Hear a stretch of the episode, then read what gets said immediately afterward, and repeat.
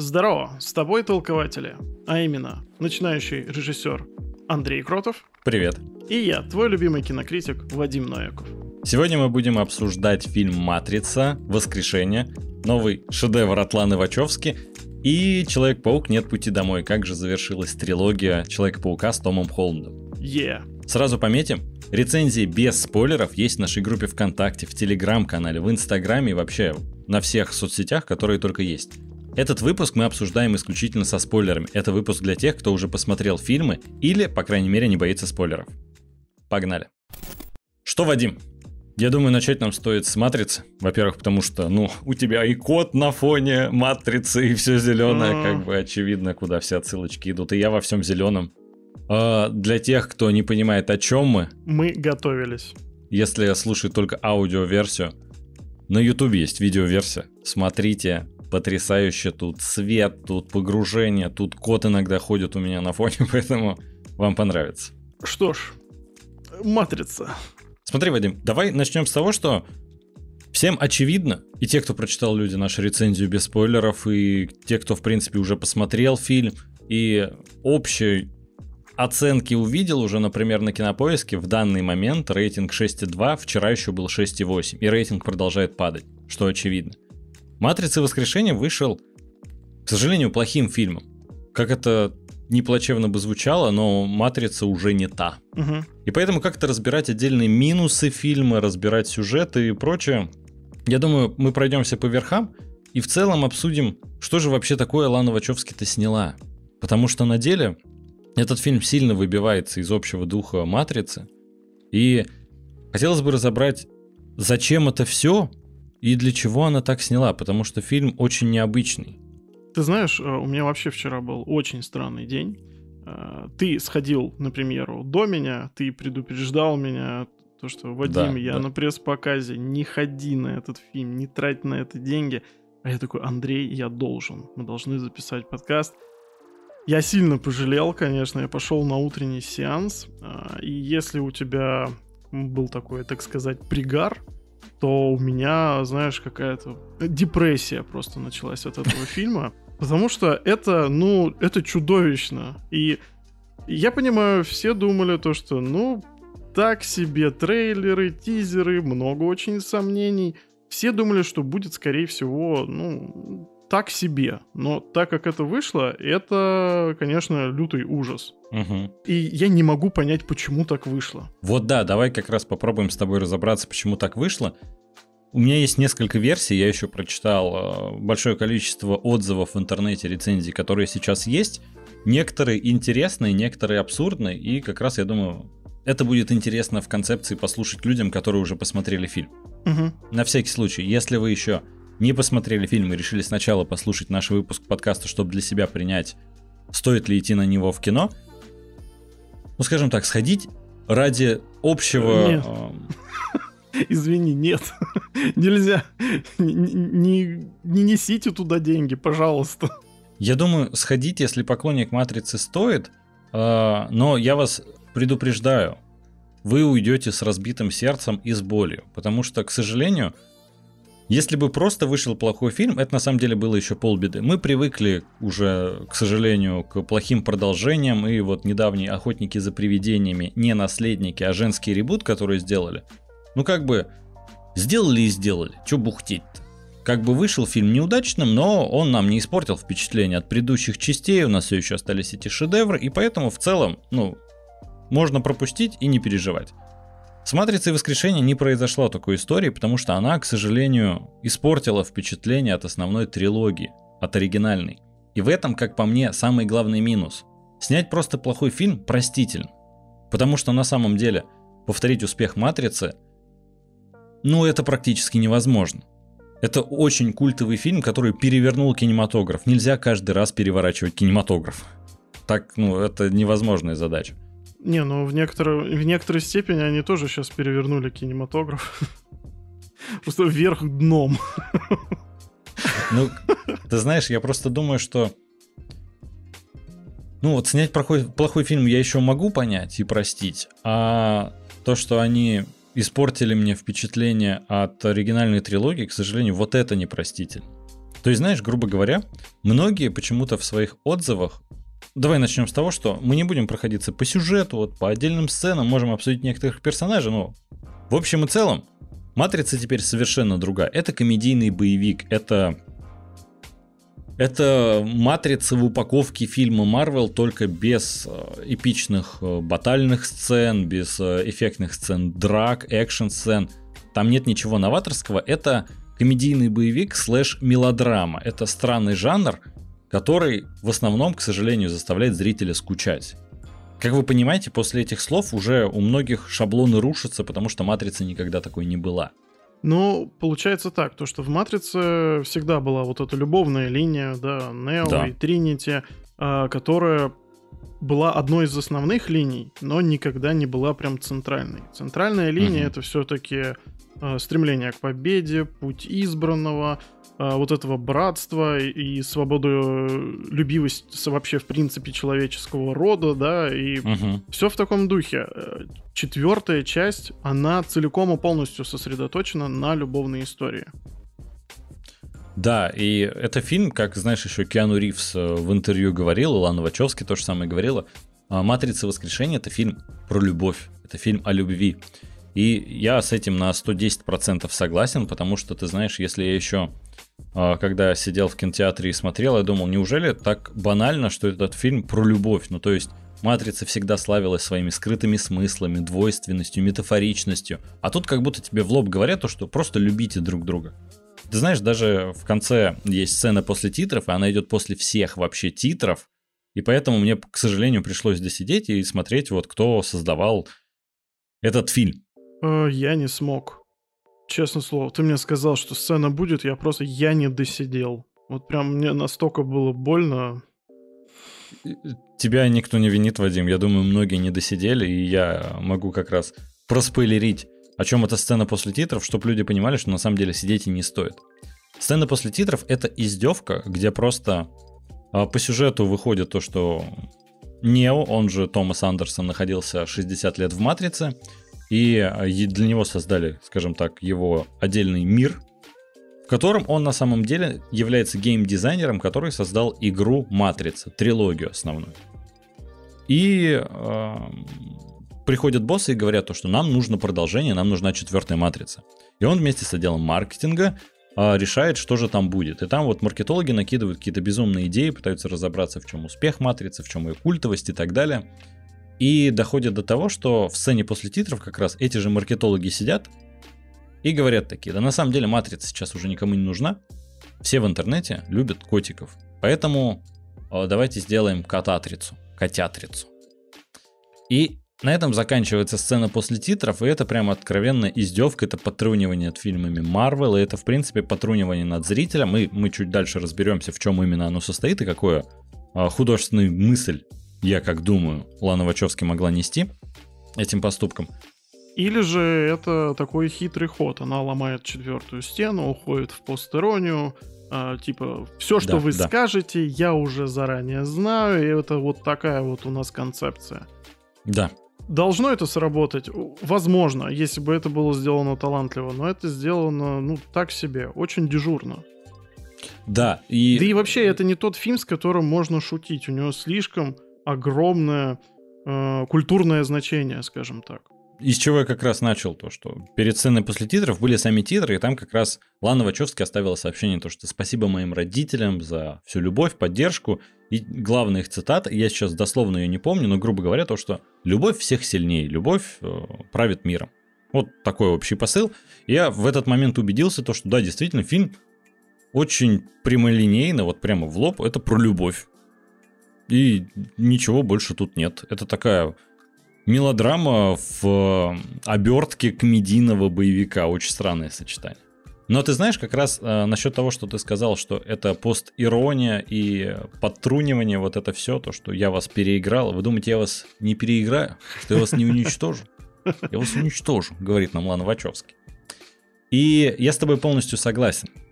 Потому что очень много отдельных сцен, как раз когда в «Матрице» в первой половине фильма, э, в первом акте, э, боссы приходят к Нео, к Томасу Андерсону и говорят то, что нужно сделать продолжение.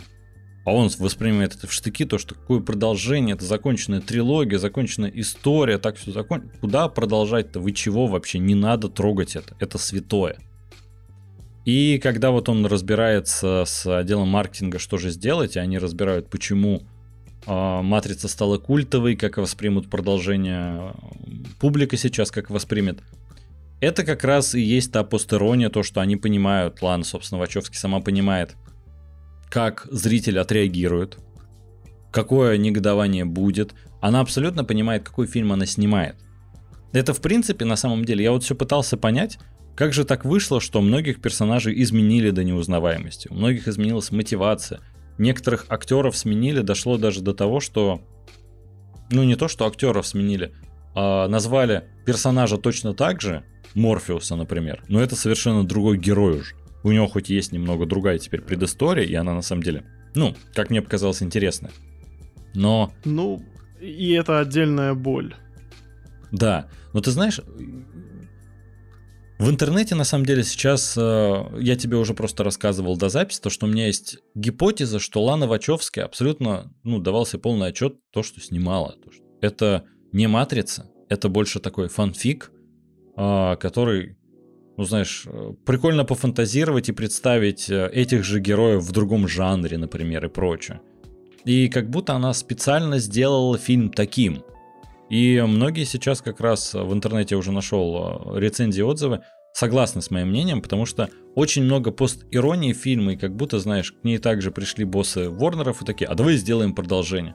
Она не знает, что сделать, и поэтому в чем основная история? Тот же надпись после титров, то, что спасибо моим родителям за любовь и поддержку.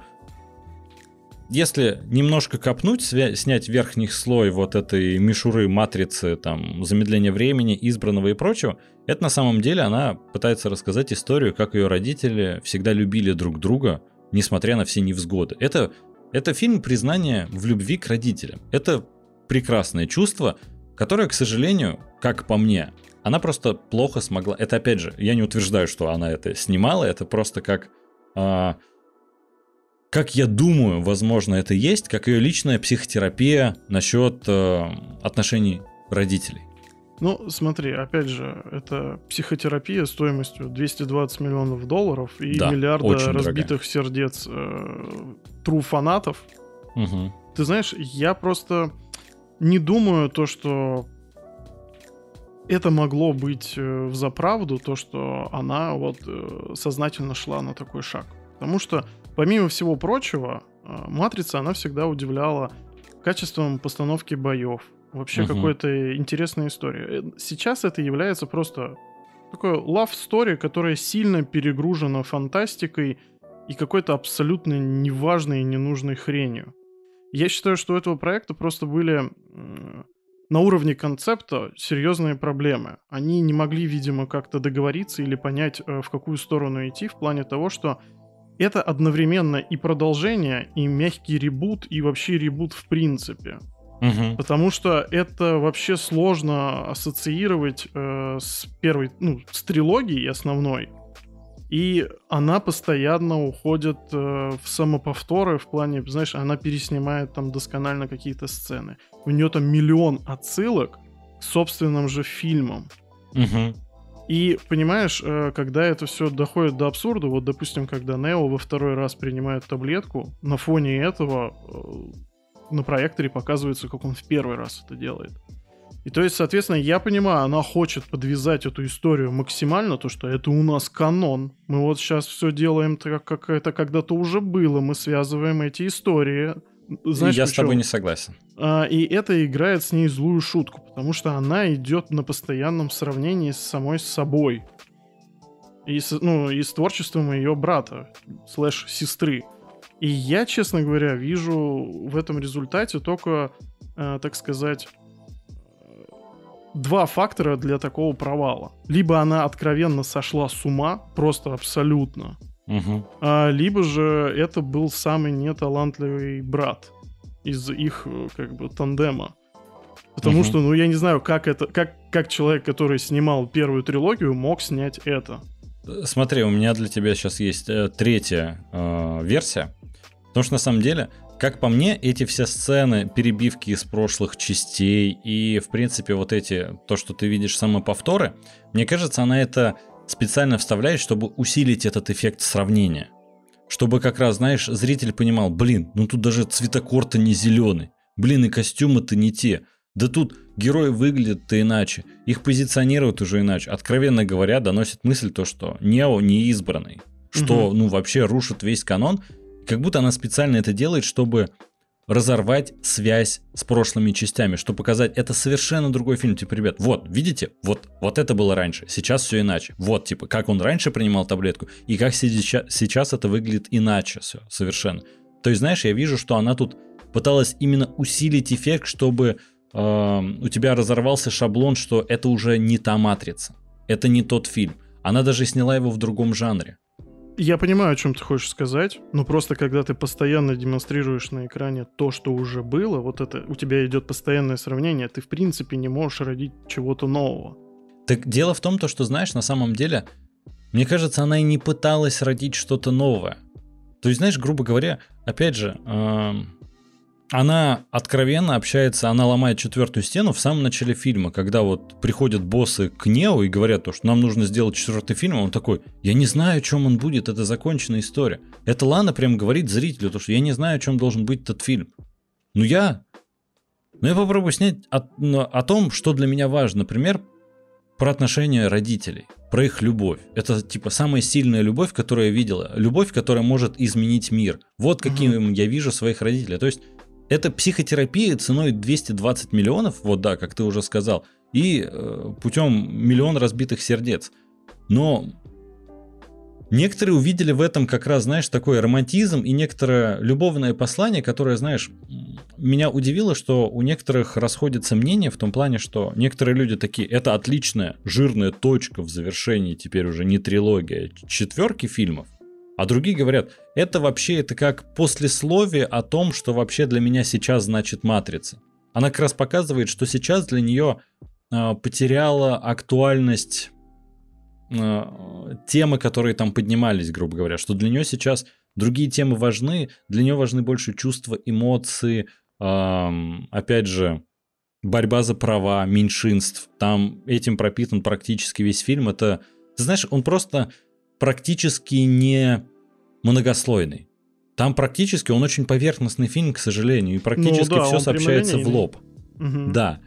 И в этой концепции мне единственное, что смущает, что она все-таки добавляет экшн-сцены и все-таки старается как-то разнообразить. Например, знаменитая сцена, которая на самом деле одна из немногих, которая хоть как-то полюбилась зрителю, когда боты выбрасываются из окна.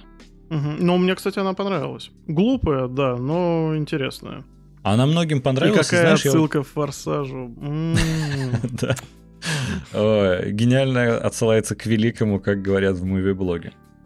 Я могу понять, для чего она сняла, если вот рассмотреть с точки зрения то, что ну, она не хотела особо это снимать, она не знала о чем, и она решила просто снять фильм о любви, о самой сильной любви, которую знала в своей жизни, и вот о любви своих родителей, и такая, ну вот фильм будет об этом. Я не понимаю, зачем тогда пытаться вставлять вот эти новые сцены. То есть, знаешь, грубо говоря, вот в концепции, которую я сейчас стараюсь э, объяснить, как вот э, я пытаюсь понять, как Лана это сделала, вот в моем понимании выходит вот достаточно такая картина, и сравнение там уместно тогда, вот эти постоянные с оригинальной трилогией, и все уместно выходит, и то, что Нео не избран, и теперь они с Тринити могут вершить э, правосудие, скажем так.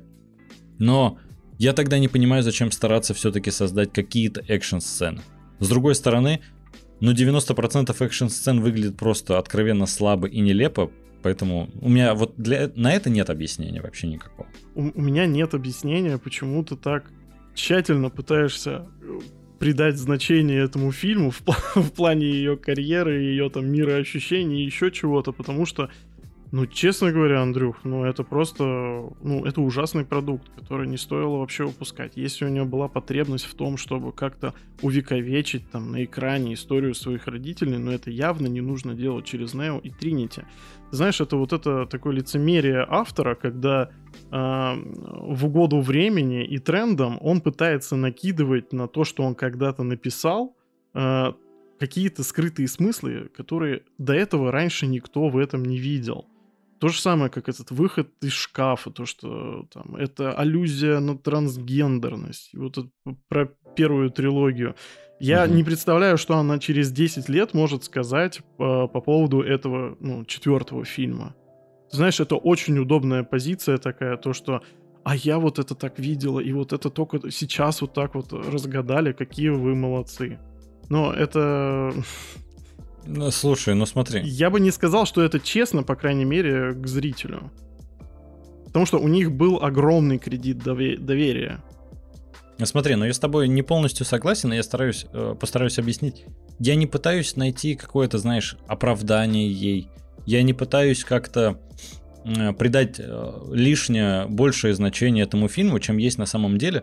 Я просто стараюсь разобрать со своей точки зрения, как, знаешь, я только начинающий режиссер, но угу. я понимаю то, что каждый фильм, это авторский фильм на самом деле. Это хоть и блокбастер, но это очень авторский фильм. Это фильм Ланы Вачовски. Это никто другой бы такой фильм не снял. Это, наверное, самый авторский вообще блокбастер, который я видел. Да, в том-то и дело. И так как он авторский, я пытаюсь понять, что же хотел донести автор, почему он снял именно так. То есть, знаешь, гипотеза то, что она просто бесталантливая, ну, как по мне, рушится очень сильно об оригинальную трилогию. То, что она все-таки участвовала в написании сценария и в режиссуре, в съемках. Нельзя сказать, что она, знаешь, всегда в стране стояла, а только э, брат, сестра, родственник, как мы выяснили это в подкасте с Димой Овчинником, вот это оптимальное обозначение, чтобы не путаться.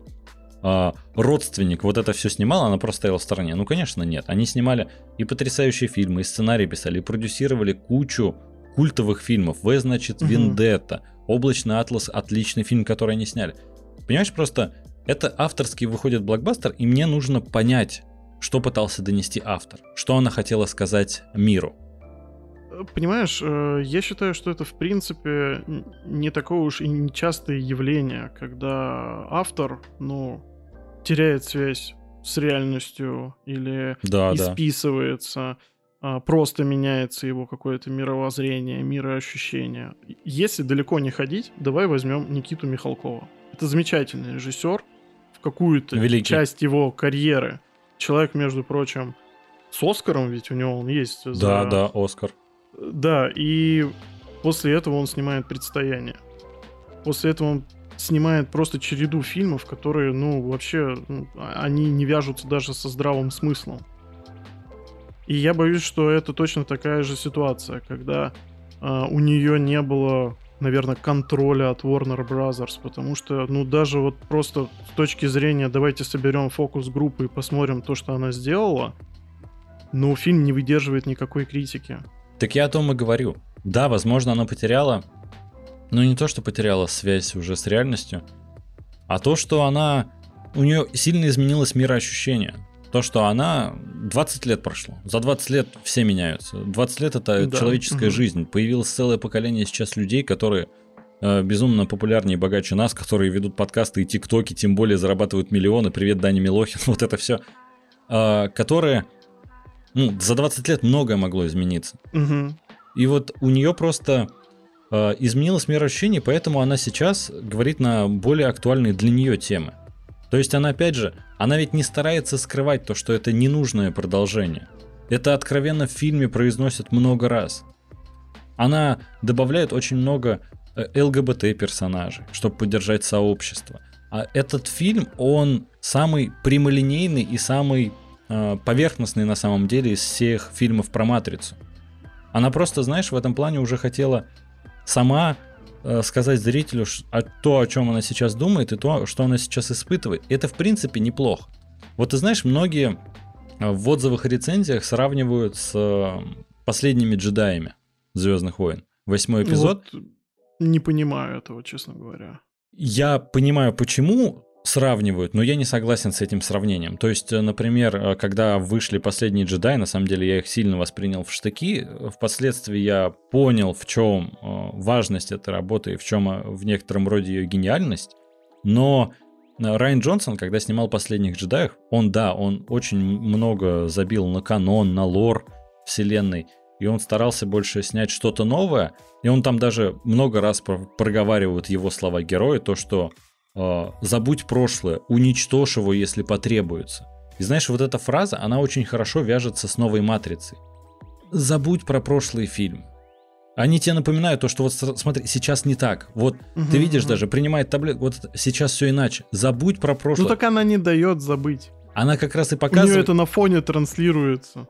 Но она просто знает, то, что это совершенно другой. Ну ты понимаешь, почему я так к этому отношусь? Конечно, да. И ну я это так... просто, ну я, я это на экране вижу, я, я от этого деться даже не могу. Кстати, да, да, вот да, все эти вставки, знаешь, если их вот даже вот просто нарезать, не знаю, там, наверное, короткометражка выйдет неплохая.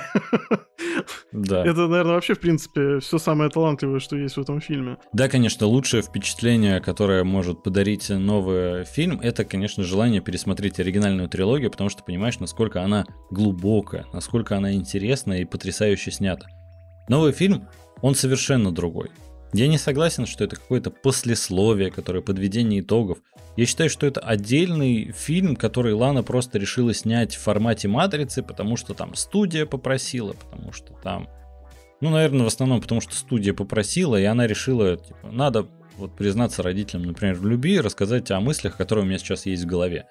В целом, это, наверное, неплохая идея, но опять же, то, что я начал сравнение с последними джедаями, а последние джедаи на самом деле, как Отдельный фильм, он потрясающий, он шикарно снят, у него интересные идеи, задумки. И знаешь, он классно меняет в этом плане канон, то, что избранным может быть кто угодно, не обязательно быть там внучкой Палпатина, дочкой, угу. сыном Вейдера, дочкой Вейдера и прочим. Да, это круто. Кто твои там предки? Да никто. А да, это не играет роль важен ты сейчас здесь. И это классная мысль. И я наконец-то, вот знаешь, э, просто изначально воспринял в штыки это, потому что это сильно рушит канон.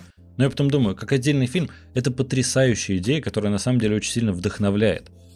Но просто Райан Джонсон допустил, как по мне, ошибку в том плане, что это трилогия. Если бы это в рамках сольника было, типа Star Wars Story, как у них отдельные mm-hmm. есть, это было бы потрясающе. Но тут надо было снимать девятую часть завершения трилогии, завершения всей саги Скайуокеров. И вернули назад Джей Джей Абрамса, который сидит пу-пу-пу, а там Райан Джонсон и злодея убил. Типа, и что же мне делать-то теперь? Потому что Райан Джонсон в этом плане молодец. Он такой злодей. Да злодей всегда какой-то будет. Убей одного, на его место встанет другой. Неважно, кто там сидит, не важна его история. Важен Еще ты более как раз. темный. Да. И это потрясающая идея. Райан Джонсон молодец. Я действительно, я накатал, помню, разгромную рецензию, одну со спо... я даже две накатал, одну со спойлерами, другую без спойлеров, собрали огромные охваты, лайки, угу, обсуждения и прочее. Угу. Но впоследствии я понял, что я был неправ. В рамках отдельного фильма это отличная история, которая потрясающе снята. И вот знаешь, в этом же плане я и не согласен со сравнением с «Матрицей». Как отдельный фильм, она даже плохо работает. Проблема в том, что да, постирония, мета-отсылки, вот это все, да, много юмора добавили, да, это подтрунивание над современными блокбастерами, над фильмами Marvel, даже в сценах после титров и прочее. Но это не отменяет того факта, что фильм плохо снят. У него плохие спецэффекты, у него ужасная постановка драк и прочее. То есть, если бы он был бы снят хорошо, у меня на самом деле претензий было бы меньше, потому что, окей, это не тот фильм, который я ожидал увидеть, это не тот, который можно нормально воспринимать, что это продолжение матрицы, а позиционируется это все равно как продолжение. Но он просто плохо снят еще. И в этом проблема. А, ты знаешь, я не вижу на самом деле ничего плохого в том, то, что ты потом пересматриваешь свое мнение в плане того, что сначала фильм тебе не понравился, потом он тебе понравился. Есть все же э, вот такое ключевое значение, как э, время просмотра.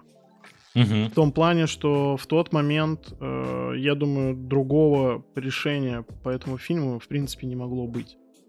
Потом с прошествием времени ты можешь это пересматривать, да, э, как бы в принципе-то та работа была, восьмая часть, она очень э, классная в плане спецэффектов, и вообще постановки сюжета, скажем так. Там были очень спорные решения, которые просто в ярость перевели фанатов и все дела.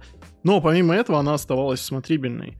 Угу. Но я думаю, что с «Матрицей» такая штука не сработает там ни через 5, ни через 10 лет, потому что, ну, это слишком линейная история, слишком в ней нет новаторства, нету какой-то вот прям жизни и все дела. Но, чтобы не прослыть хейтером, прям откровенным.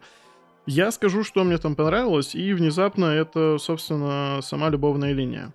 Э, как фанфик, как ты выразился, это работает прекрасно. Потому что, с одной стороны, ну ты всегда желаешь добра э, тем героям, которых ты любишь. Потому что э, финал трилогии был очень, скажем так, трагичным. Это Мрачным, такая, знаешь, да. Да, пирова победа, когда ты потерял все, но вроде выиграл. И как бы ты от этого не испытываешь такого удовольствия. Мы как раз э, с Димой Кинокиллером это обсуждали в нашем предыдущем подкасте. Обязательно послушайте, там просто тона ностальгии. Андрюх, покажи, где будет ссылочка.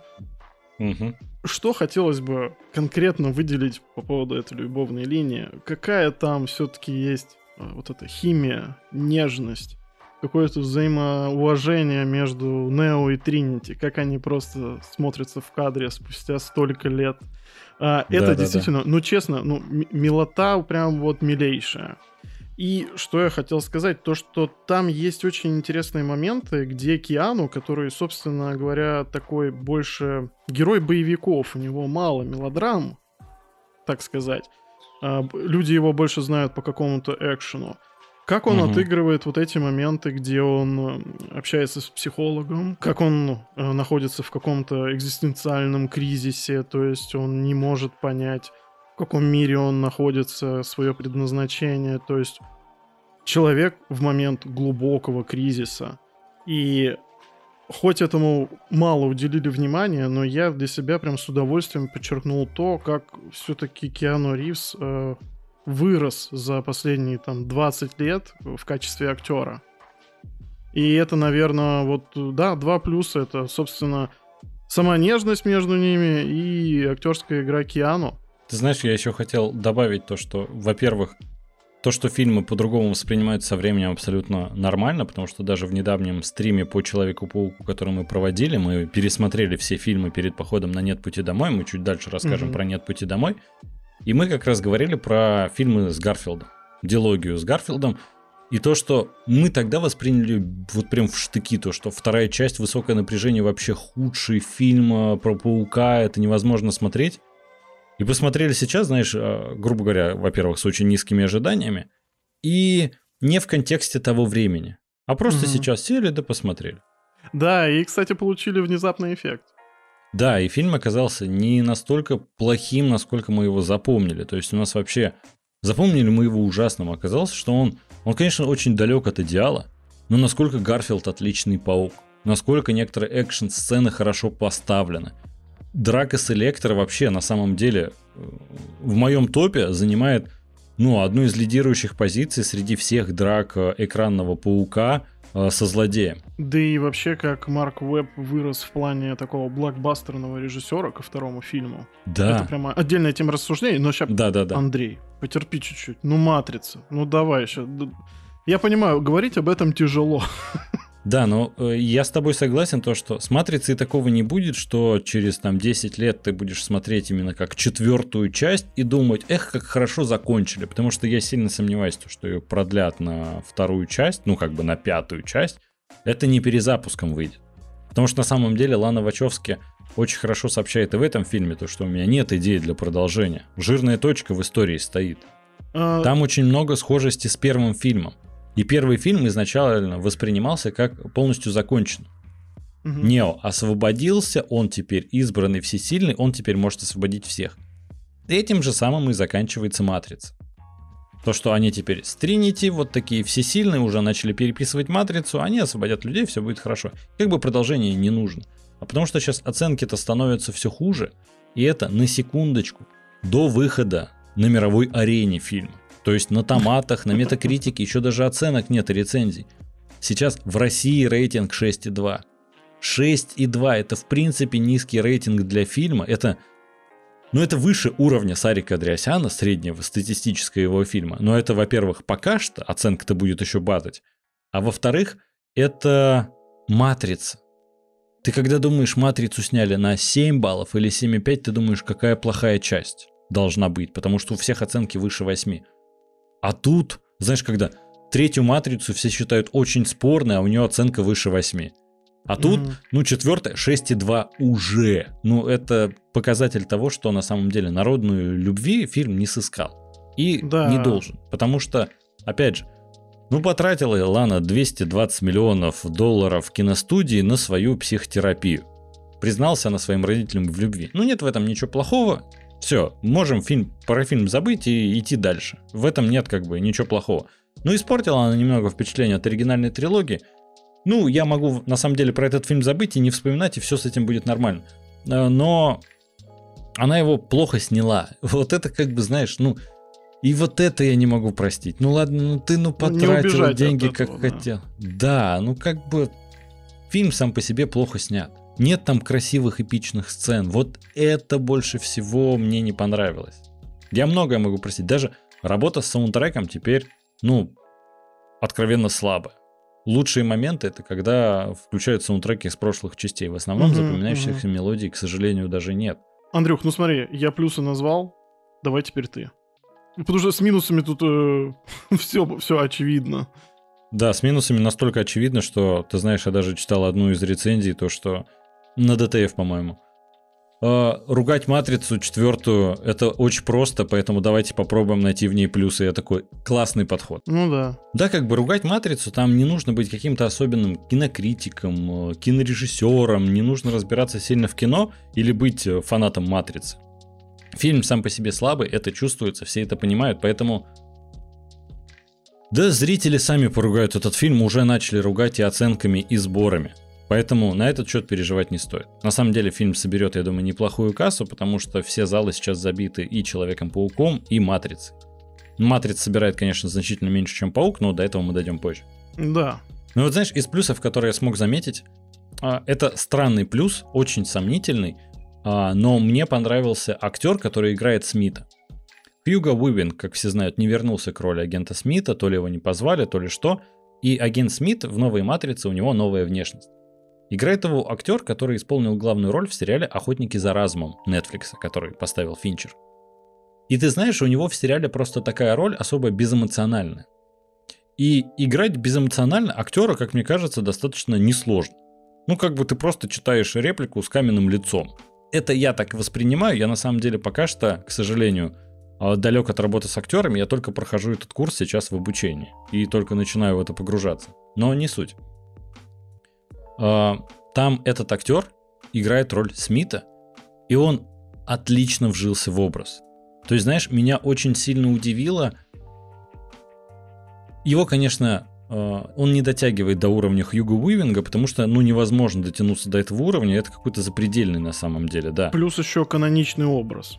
Да, а, но он очень хорош, он даже, ты не воспринимаешь это как подражателя, а как будто действительно, знаешь, некоторые моменты мне кажется, что это тот Хьюго Уивинг э, в другой внешности. Угу. Моментами, э, буквально мимолетно, но возникало такое впечатление, и прям хочется похвалить его. Актер хороший. К сожалению, не помню, как его зовут, но ты, насколько я знаю, смотрел с ним уже несколько проектов, и ты знал то, что он хороший актер, это я просто его недооценил. Да, я еще его видел со времен Босса.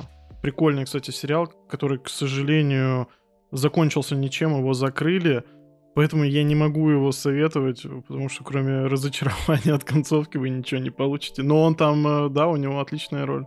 Ну и вот, а помимо этого, к сожалению, ну, из плюсов больше мне выделить нечего. Мне понравилась еще интересная концепция, что программы могут выйти из матрицы и обрести какое-то тело в реальной жизни. То есть, к примеру, Морфеус, вот которого играет новый актер, не помню, у него там какой-то титул, чуть ли не как у принца. Не, актер, видно, неплохой. Актер неплохой, да. Но интересная концепция, как программы нашли способ для выживания в реальном мире. То, что они теперь Смит все жаждал выйти из матрицы, и он там вселялся в человеческие тела, а тут сделали... Но это даже не роботы, это из каких-то как микророботов, это как голограммы практически, только более осязаемые. Это понравилось, это интересная идея. Но опять же, мне просто... Я не понимаю, почему, мне нужно, наверное, разобрать это с психологом, почему мне всегда так нравится а, история Пиноккио во всех фильмах, а, мое безумное увлечение бегущим по лезвию доказывает то, что почему-то для меня история Пиноккио всегда работает на 10 из 10. Так же, как и, знаешь, путешествие во времени. Меня очень просто купить. Сделай временную Слушай, петлю ну... или путешествие во времени, все, я в восторге. А почему нет? Ну, есть же любимые жанры фантастики. Я вот, например, Dead Inside. Я смотрю фильмы да, да, про да. зомби, да, как бы. И не собираюсь ничего менять. Ну, смотрю я «Ходячих мертвецов», и не трогайте меня. И все спин и тоже. И не надо меня осуждать. У меня все в порядке. Я вот живу с этим. Да, я знаком с твоим этим увлечением. Ну и наши постоянные слушатели, зрители тоже. А, в общем, что еще хотелось добавить? А, по поводу того, что а, люди часто говорят о том, то, что эта четвертая часть может испортить вам впечатление от трилогии. Слава богу, на меня это так не подействовало. И объясню почему. Как раз все, что касаемо Морфеуса, я не знаю, что Морфеус, Лоуренс Фишберн сделал Лане Вачовски, но она, во-первых, настолько переработала его образ, его персонаж, угу. не позвала его в продолжение, так она же еще его а, отдельно унизила э, его истории, ну, которая рассказывается, что произошло с Зионом и, собственно, с Морфеусом. Угу. И это лютый кошмар. Человек, который был, э, так сказать, во главе ополчения. Угу.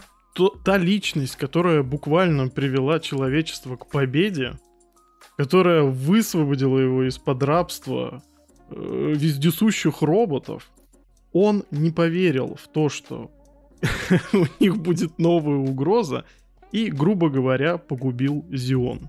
Да. Понимаешь, я когда посмотрел этот момент, я такой, с меня достаточно, это бред собачий, который вообще не может относиться к Матрице.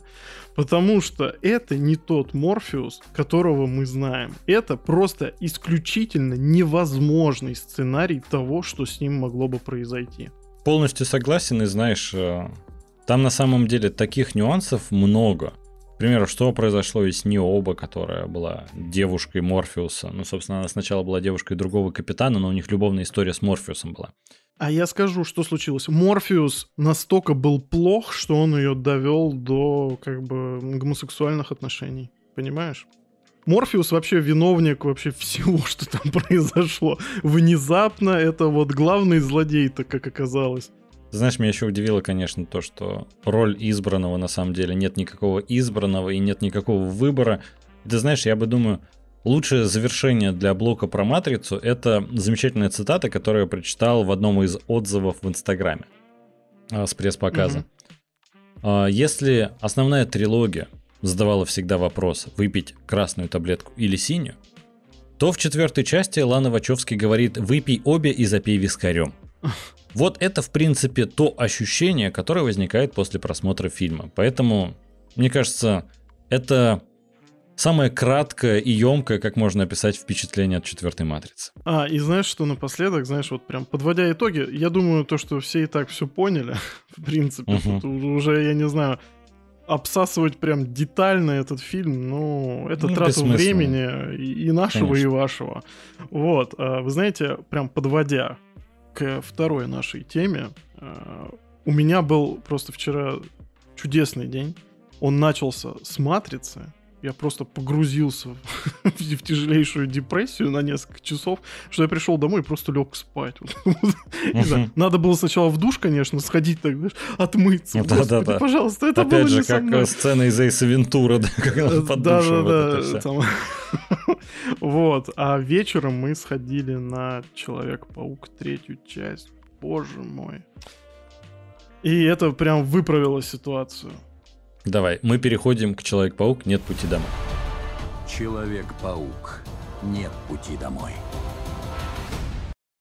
Ребята, еще раз предупреждаем то, что будет ударное количество спойлеров. Так что, если вы не смотрели, ни в коем случае вообще не продолжайте смотреть дальше.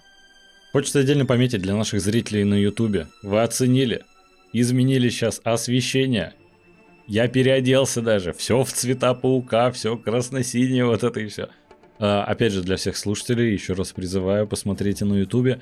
Не для того, что там что-то лучше, чем вы можете найти в аудиоверсии, просто мы стараемся еще делать классные видео. И вроде выходит клево, мы стараемся вот эти все там неоновые штучки покупать, вот это вроде клево. На фоне вон Человек-паук из 60-х даже у Вадима играет. Все для ваших глаз. Но и про ваши уши мы не забываем, как бы мы качественно обрабатываем звук, так что если вы приверженец аудиоверсий классических подкастов, ребята, не переживайте. контент по-прежнему качественный.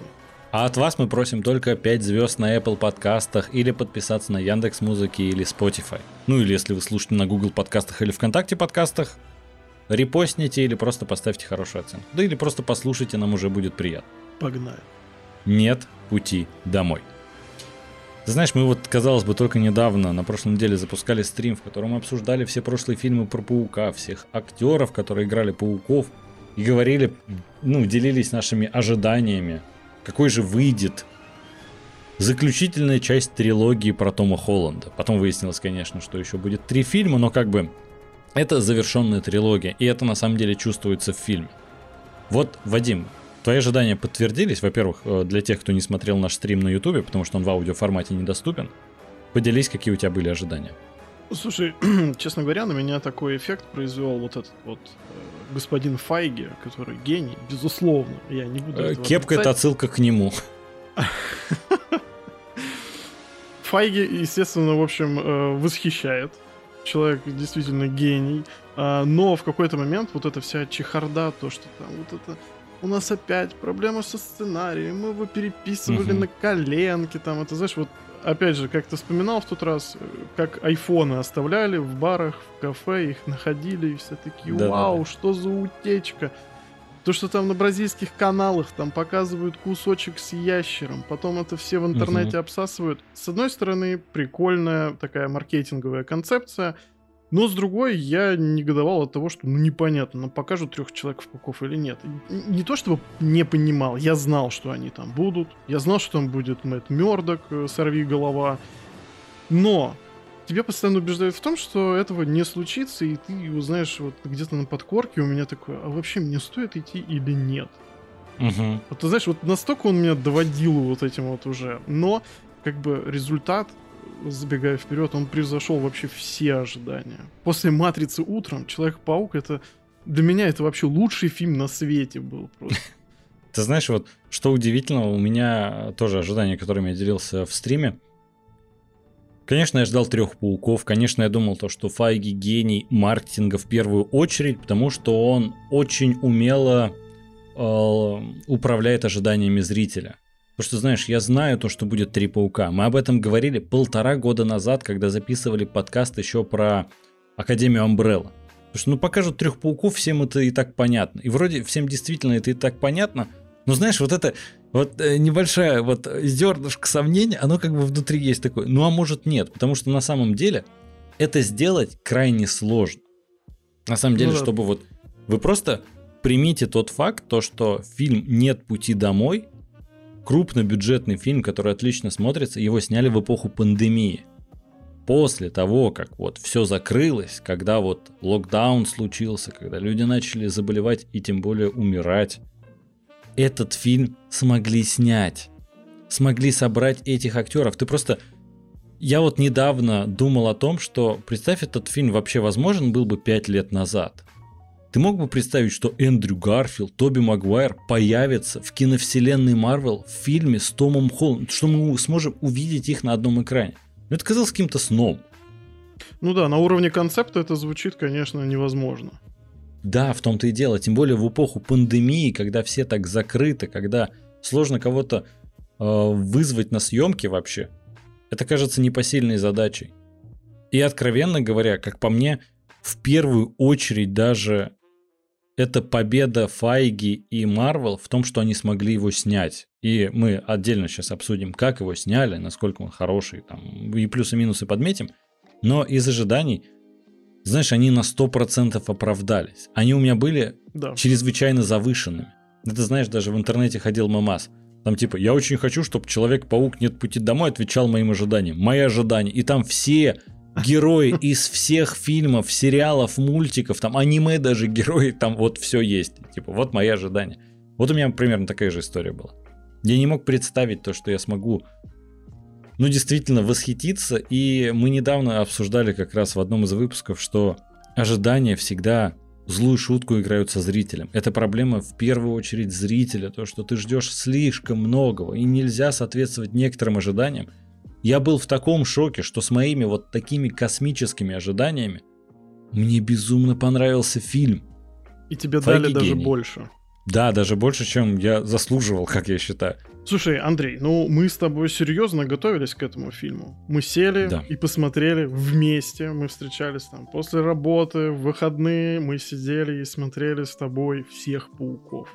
Мгм. А, мы прям все это переосмыслили и были прям на тысячу процентов готовы э, к новому фильму. И мы вот не ограничивались каким-то там, знаешь, краткое содержание всех фильмов на YouTube. Ты знаешь, что самое удивительное?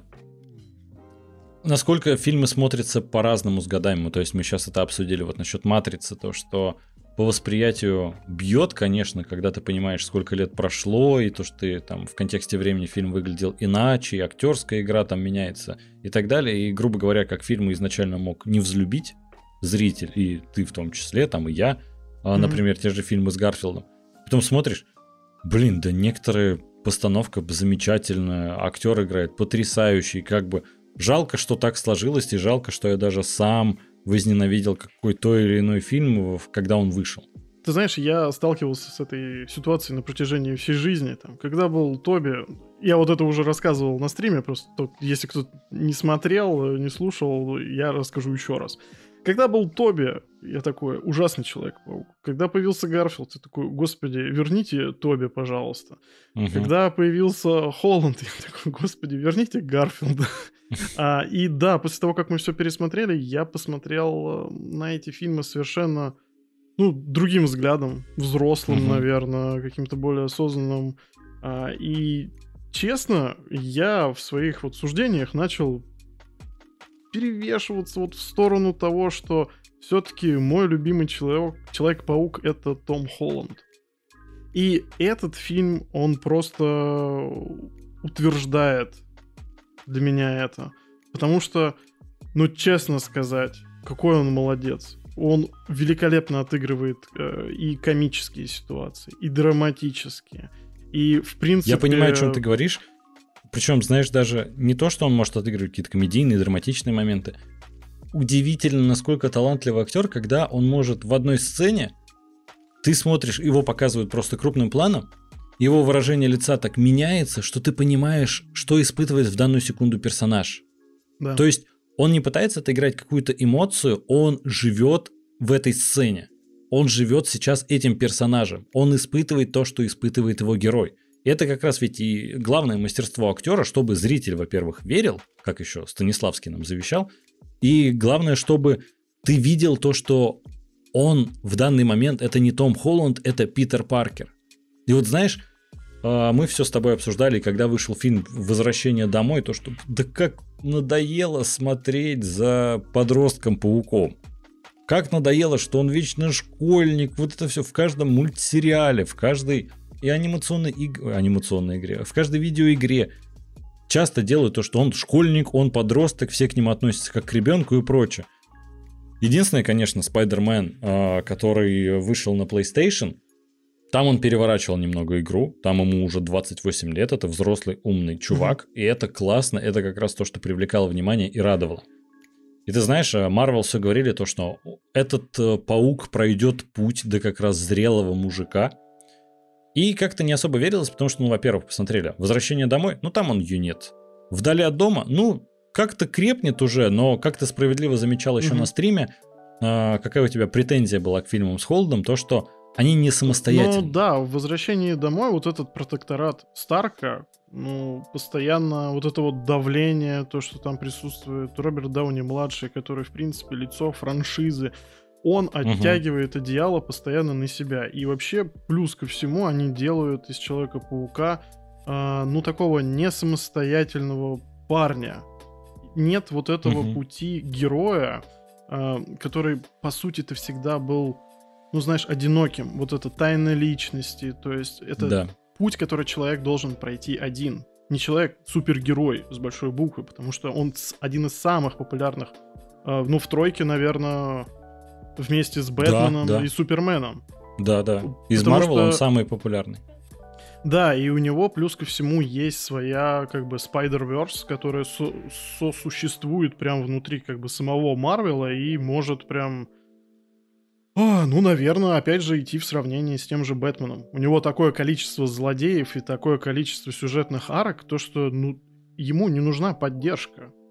И поэтому у меня была основная претензия к этому. Угу. Третьей части это уже совершенно другой разговор, мы к этому подойдем. Но что мне очень понравилось, вот знаешь, вот такая концептуальная, скажем, фишка, что в первой части, да, он юнец, э, это больше э, молодежная комедия, супергеройская такая. А Мгм. во второй части, да, действительно, тон немножко уже более серьезный. Это такой молодежный роуд-муви. Да, да. Вот. И в третьей части мы наконец-то приходим к пути становления э, супергероя как самостоятельной единицы. Мгм. Это уже больше такая а, фантастическая драма, скажем так. Это история, я бы даже сказал, взросления. Да, в том-то и дело. Ты знаешь, я, во-первых, когда посмотрел «Нет пути домой», я остался в восторге, потому что наконец-то Марвел показали мне то, что обещали давно. Наконец-то я вижу то, что они стараются сделать, чтобы Питер Паркер, Человек-паук Тома Холланда, прошел этот путь, чтобы он стал героем. Потому что, знаешь, откровенно говоря, у каждого героя должна быть драма. Какая-то, знаешь, травма, которая им движет. И у Человека-паука это всегда смерть дяди Бена. Тут смерти дяди Бена нам не показывали. И как будто на самом деле травмы у паука как такового не было. То есть нам показывают, ну, во второй части, да, конечно. Тони Старк умер, вот это все. Но это же все равно, ну, больше как наставник. Это не идет сравнение с какой-то травмой, когда у тебя умирает близкий родственник. Когда Да. ты испытываешь э, прям боль из-за смерти любимого человека. Как знаешь, у Эндрю Гарфилда, это, конечно же, если в первом фильме еще смерть дяди Бена, то во втором смерть Эммы Стоун, его возлюбленной. Мгм. И это очень жесткая сцена, которая, ты понимаешь, меняет героя. Он был до дружелюбным соседом, но после он должен стать кем-то другим. Или чем-то другим. Внезапные отсылки на стрелу. Ой, Андрей, великолепно, великолепно. спасибо. Так вот, и ты знаешь, я безумно доволен то, что в этой части я наконец-то почувствовал, что Том, э, Питер Паркер Тома Холланда, Спайдермен Тома Холланда, он стал героем. Он прошел этот путь. Да, у него ушло больше времени, но из-за этого я больше ему сопереживаю. Из-за этого, знаешь, я очень давно говорил то, что сериалы давно гораздо более интереснее смотреть, чем полнометражные фильмы. Не из-за бюджета и графики там и прочее, а из-за того, что ты Мгм. гораздо больше чувствуешь героев, ты гораздо больше им сопереживаешь, потому что ты с ними гораздо больше времени проводишь, ты гораздо больше их лучше узнаешь. И в этом плане, знаешь, всегда было крайне сложно, вот, например, в чем проблема а, кинокомиксов от DC и в чем плюс Marvel. Marvel, когда делают каждому сольник, а после этого снимают team-up. Такой, окей, я знаю каждого, и теперь я вижу их вместе. Как это делают DC? Вот они все в одном фильме. Ты такой, ну это ж так не работает. Я даже не знаю их. А тут, понимаешь, я знаю этого героя. Я знаю, чем он живет, чем он увлекается. И жертва, которую сделал Том Холланд в конце фильма, когда чтобы его все забыли, я прям ощущаю, как ему тяжело в этот момент. Как это важно сделать. И какой путь он проходит. Он сделал выбор пожертвовать буквально всем ради спасения человечества, грубо говоря. Ну, спасения планеты, города, неважно. Да. И это как раз та драма, которой ему не хватало. Смерть тети Мэй, конечно, это отдельный очень грустный момент и драматичный. Но знаешь, именно сцена в конце, она сделала для меня э, в моих глазах его героем. Наконец-то. А, ты знаешь, мне очень нравится, что после просмотра третьей части ты совершенно пересматриваешь свое отношение и к предыдущим. А, помимо того, что это просто хорошие фильмы были, а, те претензии, которые мы озвучили, они немножко теряются, потому что, а, по сути, мы видели предысторию Паука. Даже Да. не то, что нам показывали в фильмах а, с Тоби или с э, Гарфилдом, мы видим предысторию до того, как происходит та драма, которая ломает его как человека. А, потому что я так понимаю, что дядю Бена вообще не упоминали ну, в нашей киновселенной. Вот это. Да, да, да. И получается, э, когда происходит этот разговор, когда Тоби говорит, я буду называть их по именам актеров, чтобы мы не запутались, а этот Человек-паук... Да-да-да. Питер один, Питер два. И просто когда мы видим э, то, что Питер, э, Тоби говорит о том, то, что для него такой вот э, центральной драмой стала смерть Бена. Для э, Гарфилда это была смерть Гвен Стейси. Мы видим, что в нашей вселенной это происходит прямо здесь. Сейчас мы только что увидели этот момент э, рождения вот такого супергероя.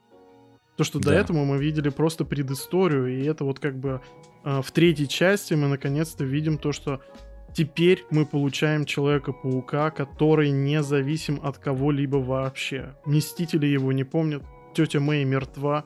Его друзья, которые точно так же были прям, ну, таким серьезным саппортом для него, они тоже не существуют. Он совершенно один, он остается в квартире этой в Нью-Йорке и готов геройствовать э, уже по-новому. И это просто, я не знаю, это я не знаю, какое решение для этого героя могло быть лучше, чем они сделали. Ты знаешь, причем, что меня... О чем я отдельно задумывался? Во время просмотра, когда ты смотришь первый фильм «Возвращение домой», ты понимаешь, что в основном это Homecoming, потому что Человек-паук вернулся к Марвел. Ну, практически. Там, конечно, права до сих пор принадлежат Sony, вот это все. Но он смог угу. э, вернуться альма-матер, а он может в киновселенной Марвел существовать. Ты такой, окей. И на самом деле это подзаголовок носит исключительно такой характер. Потом, когда ты смотришь «Вдали от дома», это, конечно же, имеет э, достаточно поверхностный смысл. Во-первых, то, что он просто путешествует по Европе, но и как бы показывает то, что вдали от дома это вдали от Тони Старка. Он теперь сам должен спасать, он должен сам геройствовать. Mm-hmm. Нет помощи. И ты знаешь, третья часть я все смотрел, нет пути домой. О чем это? Конечно, в первую очередь думал, ну мультивселенная появится и мир изменится навсегда. Такой, окей. Спустя полчаса просмотра ты думаешь, окей, я понял, почему он называется «Нет пути домой». Потому что все узнали еще тайну его личности, вот это все. Потом, когда ты видишь, умирает тетя Мэй, ты такой, а вот почему нет пути домой. Потому что для него кусочек дома сейчас умер. Ему уже некуда возвращаться. А когда ты видишь этот твист в конце, что все его забывают, абсолютно. Он больше не мститель. Вся прошлая история перечеркнута теперь для него. И ты понимаешь, что вот теперь нет пути домой. И это, ты знаешь, многие почему-то недооценивают, насколько сложно снять такой фильм, чтобы не обосраться. Вот банально просто сказать. Угу. Сделать удачное продолжение, чтобы оно э, завершение трилогии было, и чтобы э, поместить туда всех трех пауков, это выезжала не исключительно на фан-сервисе, крайне сложно. Примеров на самом деле масса, когда делали экранизации с безумно популярными персонажами, и они выходили не очень хорошими. Каждый для угу. себя может выбрать фильм, который ему не понравился. Кому-то Бэтмен против Супермена, кому-то, не знаю, Отряд самоубийц, кому что. Каждый может выбрать что-то свое. Кому-то не понравилось, не знаю, как Стражи Галактики показали, если вообще такие люди есть, но, возможно, есть. Но не суть. Ты тут смотришь и понимаешь, что они не облажались. А это крупнобюджетный фильм, которым, знаешь, облажаться было крайне просто. Да, фильм не идеален, в нем очень, ну не то, что очень много ошибок, в нем есть минусы.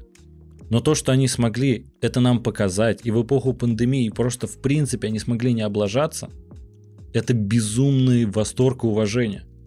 Джон Уотс это не братья Руссо которые до этого уже снимали кучу героев, как они бьются в аэропорту и прочее, поэтому они потянули «Войну бесконечности» и финал. Джон Уотс до этого нам буквально показал две части подростковой комедии. Такой, ну, комедия слэш боевик. Супергеройская комедия молодежная. Угу. Тут уже нет этого духа молодежной комедии. Причем поначалу она вроде есть, но тебе прям показывают, что эта история уже не об этом. И Многие сейчас фильм ругают. Конечно, в большинстве своем у него хорошие оценки, большинство, слава богу, его полюбило, потому что, честно сказать, я в полнейшем восторге.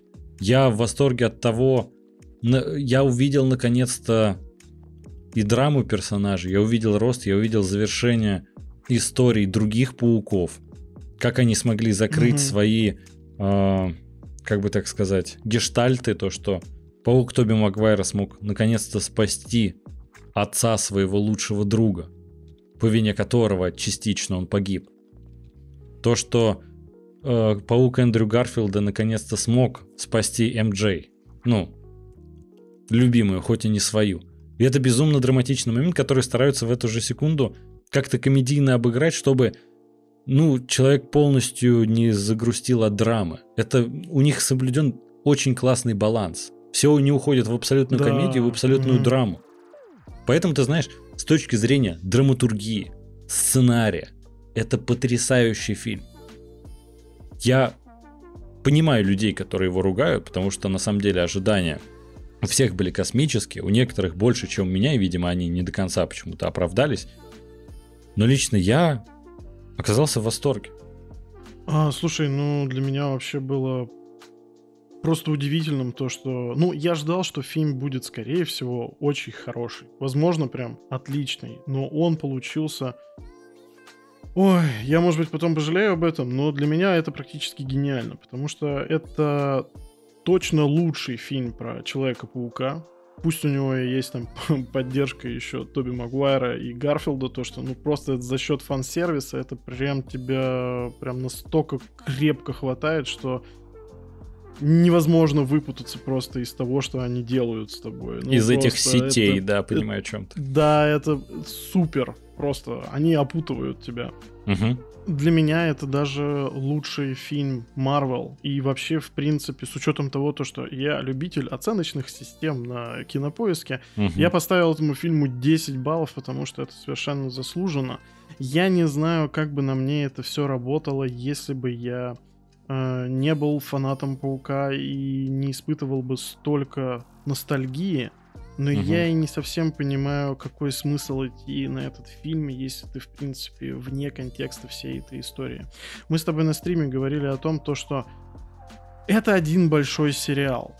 Да. Как бы есть какие-то проекты, наверное, которые ты можешь пропускать, там, ну, они не сильно будут там на слуху какой-нибудь там. Как бы не пытались, но они не сделают из Человека-муравья там супер популярного персонажа. Угу. Или там, я не знаю, Капитан Марвел вот с этими по мне, так очень искусственными сборами. То есть, знаешь, ну, зрительскую любовь ее сложно все-таки получить. Тут просто, знаешь, меня удивило... Ну, я опять же, я не могу понять, как они смогли это сделать в том плане... Для меня этот фильм вышел эпичнее финала, лучше финала. Понимаешь, как по мне, там нет проседаний по сюжету. Там экшен за экшеном идет, э, и развитие персонажа попутно, и знакомит с героями. То есть, знаешь, его интересно пересматривать. Я когда посмотрел финал, я был в восторге. Но когда я начал пересматривать финал, я такой, так, стопе, он идет три с лишним часа. И из них примерно два с половиной это то, как они просто там думают, как бы им вернуться в прошлое, там вот Кэпу возвращают щит, там Тони такой, я понял, как путешествовать во времени и прочее. И пересматривать его тяжеловато. В этом плане, знаешь, «Войну бесконечности» пересматривать получше, ну, поинтереснее, я имею в виду, она более динамичная, но она заканчивается клиффхенгером. А тут закончена история. Мне очень нравится то, что это действительно завершающий фильм в трилогии. И следующий, естественно, выйдет. Следующий Человек-паук, его будет играть Том Холланд. Но они уже могут не привязываться, наконец-то, в названии к слову «home», или «домой», там вот это все. Ни возвращение домой, ни вдали от дома, ни нет пути домой. Это уже будет абсолютно новая глава. Ты знаешь, даже Или завершающий... Да, и даже завершающей точкой в этом всем они показывают, как Питер впервые делает свой костюм. Ему больше не нужны технологии Старка. Ты даже, не знаю, обратил ты внимание или нет, в первой части он не знал, как пользоваться костюмом. Слишком много функций, вот да, это да, все да. какие-то. Но он по полной его использовал. Ну как? Как еще мог осознать? Во втором фильме он уже его использует на максимум, уже изобретает даже свой костюм, и его уже юзает прям на все 100%. Он уже понимает, как он работает и как может э, ему костюм помочь в той или иной ситуации. Третья часть начинается с этого же. Он по максимуму использует костюм, потому что это ведь прямое продолжение. Мы прям начинаем точно с того же места, на котором закончили второй фильм. И он уже ближе к середине фильма, он не использует примочки костюм. Ему уже не нужен вот этот э, парящие крылья у костюма. Ему не нужны вот это разные виды паутин, которые выбрасывает костюм. Он уже больше сам по себе. Он уже больше себя воспринимает как героя, понимает свои силы, понимает свои возможности. Как он начинает пользоваться наконец-то своим паучьим чутьем. Да. Совершенно на другом уровне причем. Да.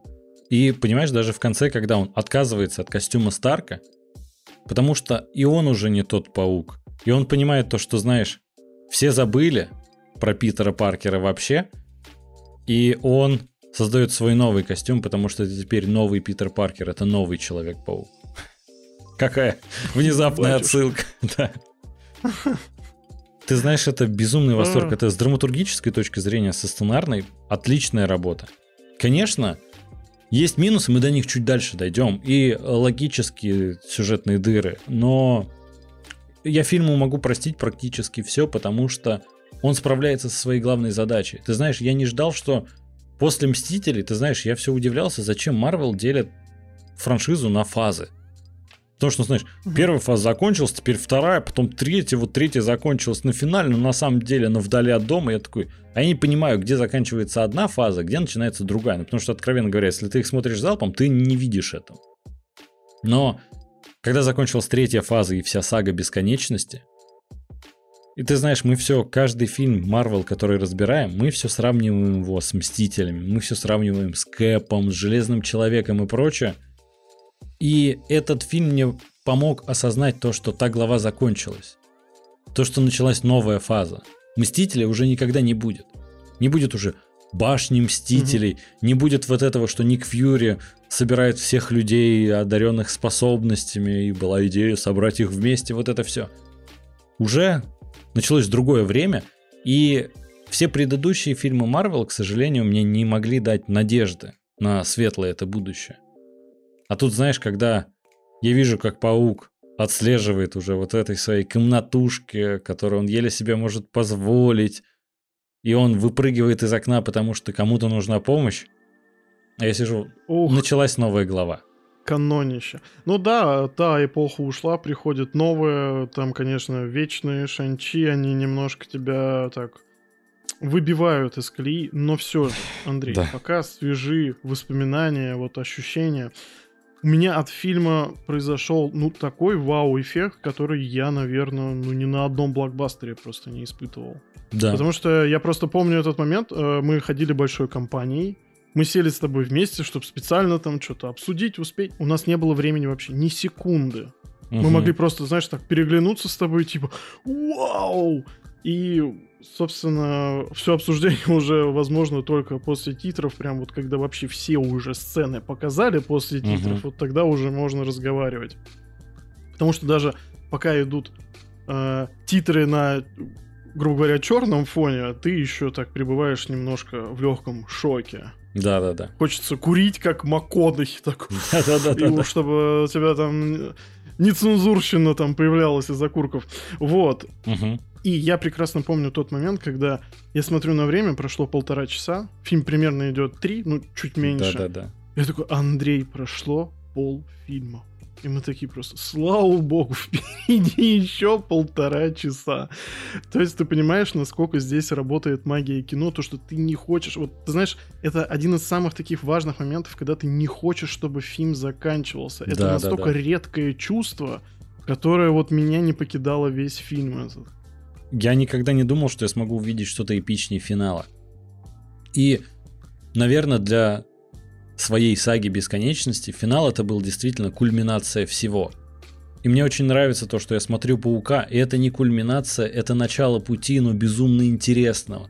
Я просто смотрю, и, во-первых, эпичнее я не мог себе даже представить. Ты знаешь, я не поклонник э, хлопать, например, пилотом в самолетах при посадке или в кинозале, когда это не пресс-показ или премьерный показ, каким-то очень эмоциональным и мощным моментом в фильме.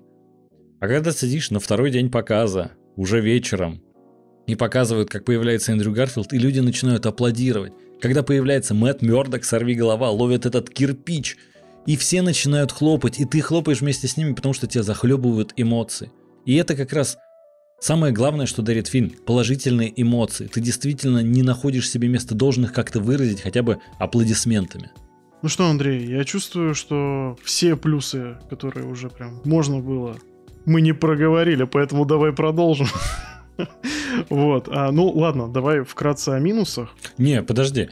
Смотри, мы просто поговорили про общее впечатление. Давай какие-нибудь именно плюсы тезисно подсветим. Что именно, а, почему мы рекомендуем к просмотру и что нам конкретно понравилось. Я могу начать. Давай. А, во-первых, прекрасная актерская игра. Мы когда смотрели, причем всех, а, мы когда смотрели с тобой вместе эти фильмы, я очень много как бы возлагал на Тоби Магуайра.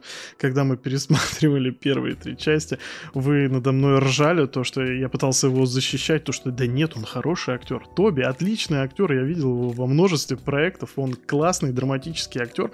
И, ну, мягко скажем, он себя очень слабо показывал э, в этих фильмах про Человека-паука. Мгм. Вот. И, наконец-то, ты знаешь, у меня как камень с души, он оправдал все мои ожидания. Мгм. Он вернулся, знаешь, такой милый, классный, прям... Это немножко даже не тот Человек-паук, которого мы запомнили, но насколько приятно его было видеть на экране. Поэтому даже Тоби Магуайр в качестве Человека-паука здесь был как жирнющий просто плюс. Мгм. Гарфилд, ну такая лапа, господи, когда он ловит эту Мэри Джейн, и у него просто глаза на мокром месте, ты прям вспоминаешь вот этот стук головы Гвен Стейси о землю, который просто разбивает тебе вместе э, с пауком сердце, и Мгм. ты понимаешь то, что он смог исправить эту ситуацию. Как Тоби тоже наконец-то спасает Гоблина. А, вообще, то, как отыгрывает сам Холланд, мое почтение. Великолепный актер. Опять же, я повторюсь, и комические моменты, и драматические, они ему просто даются прям ну ура. Он огромный молодец. В столь юном возрасте это просто, ну, невероятно классный актер. Мгм. Причем, а, знаешь, ну, многостаночник получается. Он, от- он отлично играет и как в боевике, и в драме. Мое почтение. Актерская игра, вообще коллаборация всех этих трех пауков.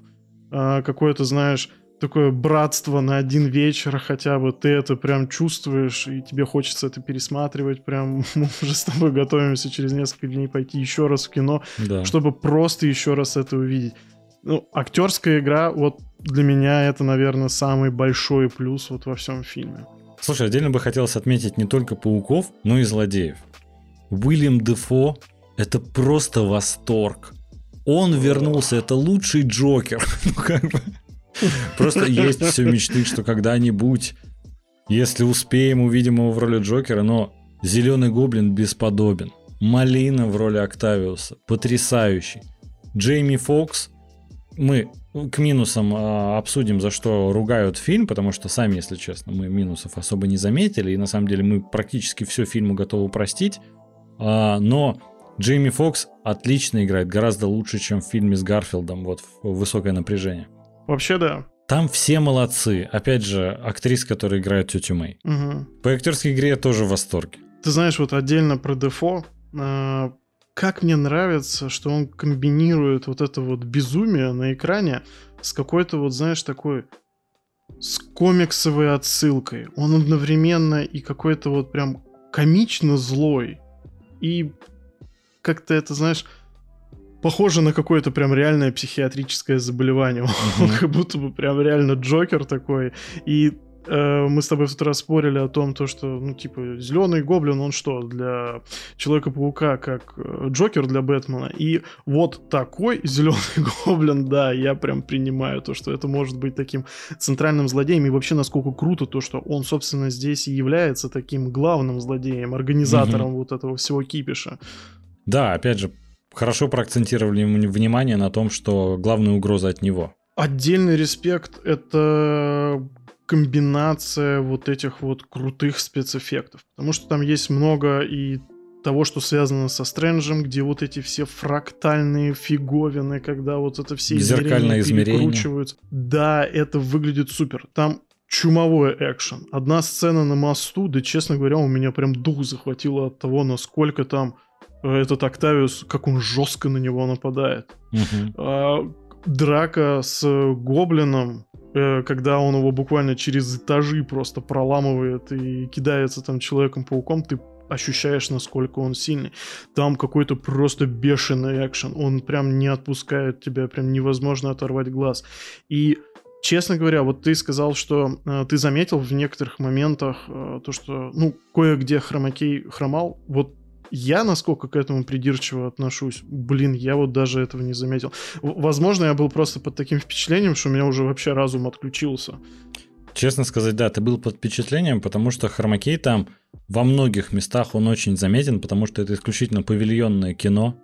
И это прям угу. заметно, и на самом деле во многих отзывах и других рецензиях не я один это заметил. Все говорят то, что там экшн-сцены, они классно сняты, но местами графон и хромак виден. Ну, ты знаешь, это то же самое, что было э, со сценой в аэропорту, когда снимали гражданскую войну, и ты смотришь, и, ну, блин, в некоторых моментах вот эти все задники, они действительно выглядят, ну, совершенно не очень, но за счет того, что там такой, ну, тоже потрясающий, потрясающая сюжетная линия, ну, ты на это как-то особо прям не акцентируешь внимание. Но уже да. дома, когда ты смотришь, такой, ой, а что ты как-то я этого даже и не замечал до этого. Возможно, здесь такая же будет история. Или же я во второй и в третий раз посмотрю и буду настолько увлечен сюжетом, актерской игрой, что для меня это все будет все-таки немножко вторичным. Но, как, опять же, возвращаясь к тому, что мне понравилось в этих спецэффектах, то, что они все супер разные. То, что там и э, комбинация с тем, то, что там и электро, и, э, опять же, с этим стрэнджем там разные немножко совершенно плоскости вот этих угу. спецэффектов. Ну то да, визуально это как, прям насколько... Восторг да, насколько режиссер интересно сработал э, в разных э, таких жанрах, скажем так. Ну, ты знаешь, из плюсов, чтобы я еще мог отметить, ну, то, чтобы нам не повторяться, там, Холланд, конечно, это все классно, драма, развитие персонажа, то, что он наконец-то стал самобытным. Ты знаешь, это угроза уровня Мстителей, как по мне. То есть, э, ты э, чуть ранее говорил то, что масштабно, и тебе вот э, не очень нравилось то, что Паука как бы задвигают, когда у него есть свой Spider-Verse и прочее. И на самом деле у Паука такой Spider-Verse э, в комиксах есть, который, ну, может затмить Мстителей. Там есть такие сюжетные истории, которые во многом могут переиграть Мстители, и как будто есть шанс, что мы это увидим на экране. Мне фильм, опять угу. же, подарил надежду и веру в киновселенную Марвел, потому что последний фильм я посмотрел «Вечный». По нашему выпуску подкаста, как всегда. Вот тут всплывашка, можете посмотреть. Опять же, для тех, кто слушает аудиоверсию, я сейчас на ютубе показывал, где всплывашка. Там как раз я делюсь впечатлениями от «Вечных», и ну, это такой фильм, после которого лично мне не захотелось больше смотреть супергероику. А тут я смотрю Паука, это все, чего я ждал. Я причем не думал то, что меня это сможет снова захватить. А, аналогично. Не, я знал, что фильм будет хороший, но чтобы настолько... Ой. Ну еще, конечно же, саундтрек. Хочу в кино. Еще раз. Еще раз. Обязательно, да. Еще раз пойдем, да, в понедельник уже планирую. Отдельно по саундтреку хотел отметить то, что музыкальные темы героев из их фильмов воссоздали все есть, музыкальные акценты потрясающие. В целом, знаешь, мы ведь ходили компанией на фильм. А, ну ладно, это сейчас к минусам, когда перейдем, тогда это скажу. Есть еще что по плюсам или уже передвинемся к минусам? Слушай, да я думаю, что мы уже настолько нахвалили, что остается только уже прям покадрово брать там, как э, встречается Гарфилд с Тоби. Как Мэтт Мёрдок ловит кирпич вот так Ой, да, там вообще как как там э, Гарфилд паутинку убирает с потолка. Ой, да, вообще супер. все, все классно. Давай к минусам, если они есть, потому что ну, это разве что со сторонних источников надо брать, потому что да. мы прям под большим впечатлением. Да, это минусы, те, которые мы увидели в других рецензиях, в обзорах э, и мнения других людей – которые можем обсудить. Возможно, просто у нас сильные очень впечатления от просмотра, поэтому мы трезво полностью судить не можем, и нас как раз, нам как раз помогут вот другие обзоры, возможно, заметить минусы, которые э, мы не смогли увидеть. А, ты мне еще говорил, что ты читал такое мнение о том, то, что этот фильм э, чисто фан-сервис. Да, да. Вот. Э, ну, с точки зрения, опять же, драматургии, вообще построения сюжета, как это работает со зрителем, ну, совершенно с этим не согласен. А в плане того, что э, это фан-сервис там чисто для любителей паука, ну, собственно, да, так оно и есть. Вы можете не сильно быть, допустим, в контексте Э, того же Марвела. Ну, конечно, там посмотреть на Доктора Стрэнджа и вообще какие-то приколы вы не поймете просто, если вы не смотрели этот, uh э, ну, предыдущие фильмы, вообще, в принципе, не знакомы с франшизой. Но, по крайней мере, знание того, что вы там до этого видели в предыдущих Пауках, ну, вам позволит, в принципе, получить удовольствие от фильма. Если же вы вообще, как бы, вкатываетесь эту, в эту тему с этого фильма, это то же самое, что, я не знаю, начать смотреть сериал, там, не знаю, шестого сезона. Угу. Ну, по мне так, э, это не совсем логичная такая претензия. С одной стороны, я сам часто ругаю фильмы за то, что, ну, типа, вот эта часть, она вообще не самостоятельная. Но, опять же, как мы с тобой на стриме, мы просто три часа разговаривали, прям очень вальяжно, мы никуда не спешили, вот, э, и мы как раз проговаривали то, что, ну, по сути-то это один большой сериал. И да. смотреть его надо именно так вот в порядке его выхода, потому что ну, это действительно очень слаженная, тщательная, сработанная система. Конечно. Да, поэтому, ну, ругать фильм за то, что там очень много отсылок, ну, блин, ребят, ну, ну не смотрите. Ты просто знаешь, для меня это немного удивительно, потому что это фильм Марвел. Ругать фильм Марвел за фан-сервис? Чего? То есть фильмы Марвел практически всегда состояли чуть ли не полностью из фан-сервиса. Это суть их. Да, дойти до этого на каком там 27-м, 28-м фильме, то что... Так тут много фан-сервиса, и мне это не нравится. Но тут помимо фан-сервиса еще много всего. Тут отличная сюжетная линия, сторитейлинг классно построен. В принципе, фильм идет два с половиной часа, его интересно смотреть, он динамичный. Постановка боев, сцены и прочее классно сделано. То есть как по мне, плюсы перевешивают то, что там есть фан-сервис, это больше дополнительный плюс, нежели какой-то минус. В фильмах Marvel всегда был, есть и будет фан-сервис. На этом это фильмы про супергероев для фанатов. Это не рассчитано на э, людей, которые вообще не знакомы с супергероикой, она им не интересна. Конечно, есть люди, которые всегда были и будут ругать все супергеройские фильмы, то что это несерьезное кино и прочее, ну и э, так не смотрите, и будет норм. Ну и опять же, я еще э, читал такое мнение, то что а тащил бы этот фильм без присутствия Тоби и Эндрю. Да не тащил бы, конечно, потому что это был бы вообще совершенно другой фильм. Я, я немножко да. не понимаю, как это должно работать. Ну, это знаешь, я вот на этот счет удивляюсь. Ну, вот э, в «Мстителях» финал Кэп поднимает молот Тора. Все-таки, ну, это просто фан-сервис. Ну, так классный момент, который вызывает эмоции. Классно построена дальше динамичная экшн-сцена. Э, почему это минус вообще? С каких пор это должно быть минусом? Я лично для этого фильма и смотрю такого плана. То есть я не ожидаю, что после, не знаю, какого-нибудь Человека-паука или Железного Человека, Капитана Америки, я буду пребывать в думах неделю еще, думать над своей жизнью, она как-то изменится. Нет, это развлекательное кино в первую очередь. Оно серьезно сделано, э, закосом на продолжение, хорошее, качественное продолжение. Не вижу в этом минуса. Ты знаешь, обсуждали другой минус в рецензиях, находил, опять же, это логическая дыра. То, что, в принципе, в эту вселенную должны пребывать все герои, из других вселенных все герои, злодеи, вообще все, кто знает, что Питер Паркер — это Человек-паук. Угу. И немножко странно, что там оказался Веном. И все такие, так Веном еще в конце этого фильма сидит, что Веном, что сам Эдди Брок, они не знают про существование Питера Паркера, Человека-паука, что, в принципе, есть другие герои, там, Эдди Брок и тот же Веном, они в шоке от этого всего. Ну, ну да, это сюжетная дыра, опять же, я не спорю. Да. Есть сюжетные дыры. Фильм вообще далеко не идеален. Но, не знаю, в неидеальности, наверное, тоже можно найти свою прелесть, но в данном случае я бы просто... Ну, я это прощаю фильму. У каждого фильма в Marvel есть сюжетные дыры, в сериалах Marvel есть сюжетные дыры. Ну, опять же, это простительно. Слушай, ну, во-первых, опять же, э, мы с тобой это уже обсуждали, и, ну, до записи.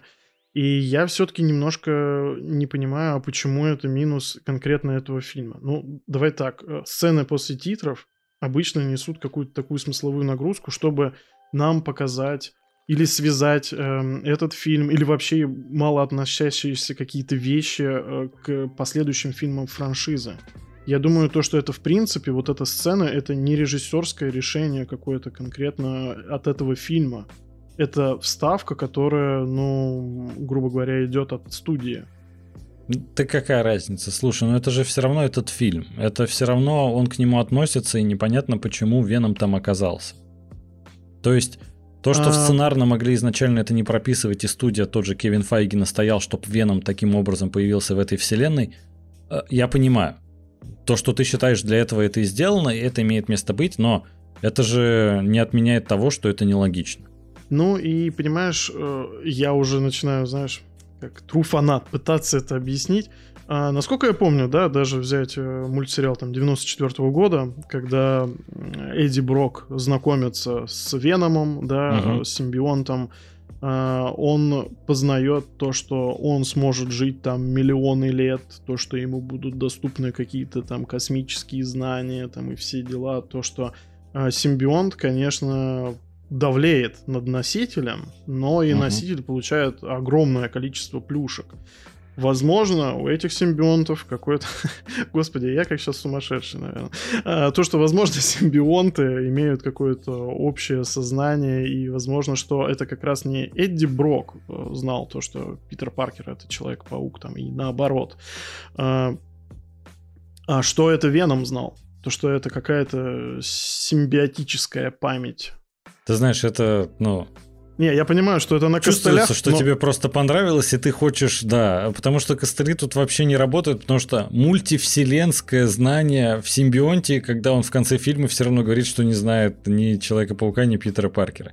Тут логично то, что они должны были добавить симбионта из э, трилогии Рэйми. Того Венома, который знал, что Питер Паркер это Человек-паук. Но я не знаю почему, но да. они не решились uh это добавить. А это было бы как раз то логичное, что нужно было сделать. Да, по-моему, как раз логично, что они его не добавили, потому что, ну, собственно, у них есть Том Харди, у Sony есть свои интересы, и им надо двигать этого. И я думаю, что чисто из-за этого Эдди Брок из э, трилогии Тоби Магуайра там ты как раз и не появился. Я согласен, но это, это же... Не знаю. Но это же это нелогично как... все равно это как тогда было кринжатой, так бы и сейчас осталось. Я думаю, этот фильм бы не особо пошло э, в плюс, но Бесспорно. зато бы мы тогда увидели, ну, грубо говоря, у нас получается 5 злодеев вернулось, а так было бы 6. И это такая, знаешь, э, зловещая шестерка немножко видоизмененная. Ну, тоже прикольно было бы. М-м-м. Да, я просто думаю, что эту арку бы не смогли красиво закрыть, как, например, закрыли с Малина, с Зеленым Гоблином и с остальными героями. Ну, злодеями, в смысле. А тут эту арку не закрыли бы, но и, откровенно говоря, я согласен, что это логическая ошибка, что так не должно было быть, и в этом нет никакого смысла. Но, опять же, я это фильмы прощаю, для меня нет никаких проблем с этим. Это не критичная ошибка, скажем так. Слушай, ну и все равно, ну Джон Уотс вот снял прекрасный фильм всем он понравился. Ну, в большинстве своем. Нашли вот э, прицепиться к чему. Но опять же, это, блин, ну, переходит он в студию, они им там говорят, Файги такой, у меня, значит, есть очередная гениальная идея, она будет сначала спорной, потом все будут писаться кипятком, вот мы это вставляем. Ну и что, он будет с ним спорить? Я не записываю это в минус ни в коем случае Джону Уотсу. Это просто нелогично. Ну, то есть, знаешь, грубо говоря, я тут больше нелогичность вижу. Окей, попал он убрали его оттуда, но симбионт кусочек остался.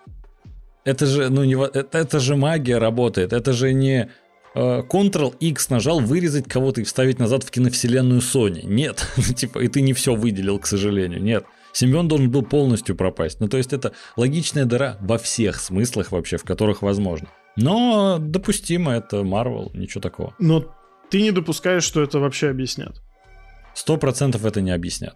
Marvel допускали раньше такие ошибки, и они это не объясняли, и все, в прошествии времени все про это забывали, и все было нормально. Поэтому тут такая же история будет.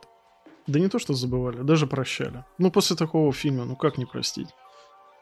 По минусам еще, ты знаешь, многие называли то, что э, в принципе слабый сюжет. Но это уже такие придирки, которые даже и разбирать не хочется. Я думаю, на самом деле, Блок про минусы на этом закончен, потому что я не вижу каких-то других объективных причин, не субъективных. То есть субъективно кому-то не понравилась сцена, как показали Эндрю Гарфилда, появление Эндрю Гарфилда и Тоби Магуайра. Типа, сцена должна была быть эпичной.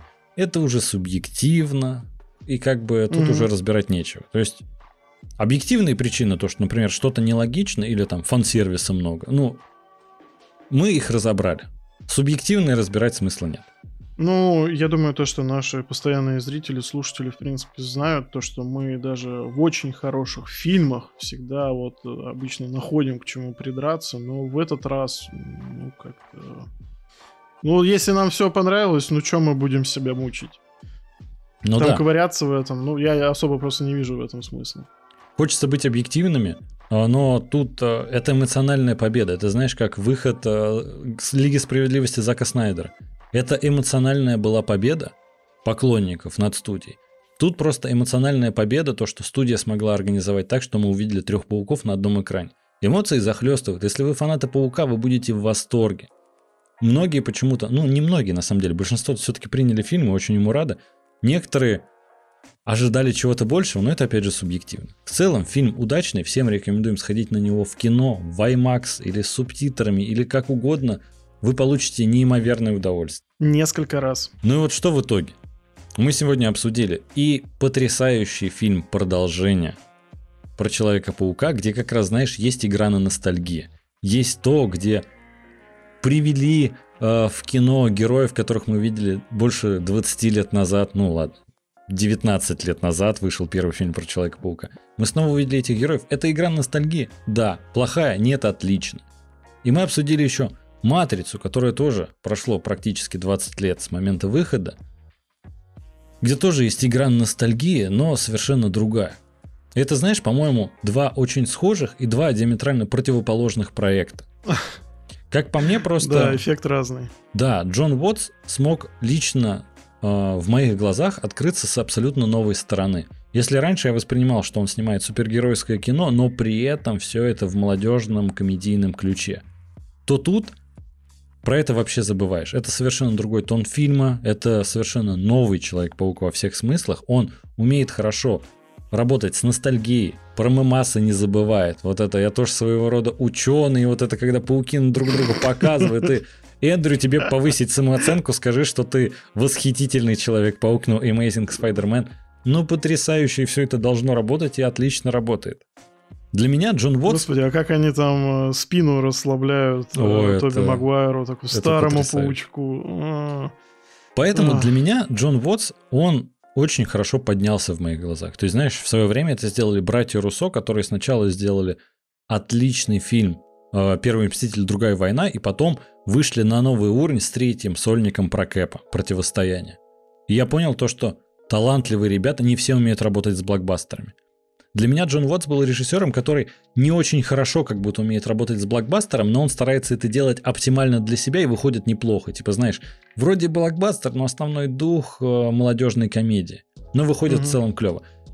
В этом фильме я убедился, что это талантливый режиссер, который может работать с оригиналом и первоисточником и относиться к нему с уважением. И вот с другой стороны, Лана Вачовски, которая вроде...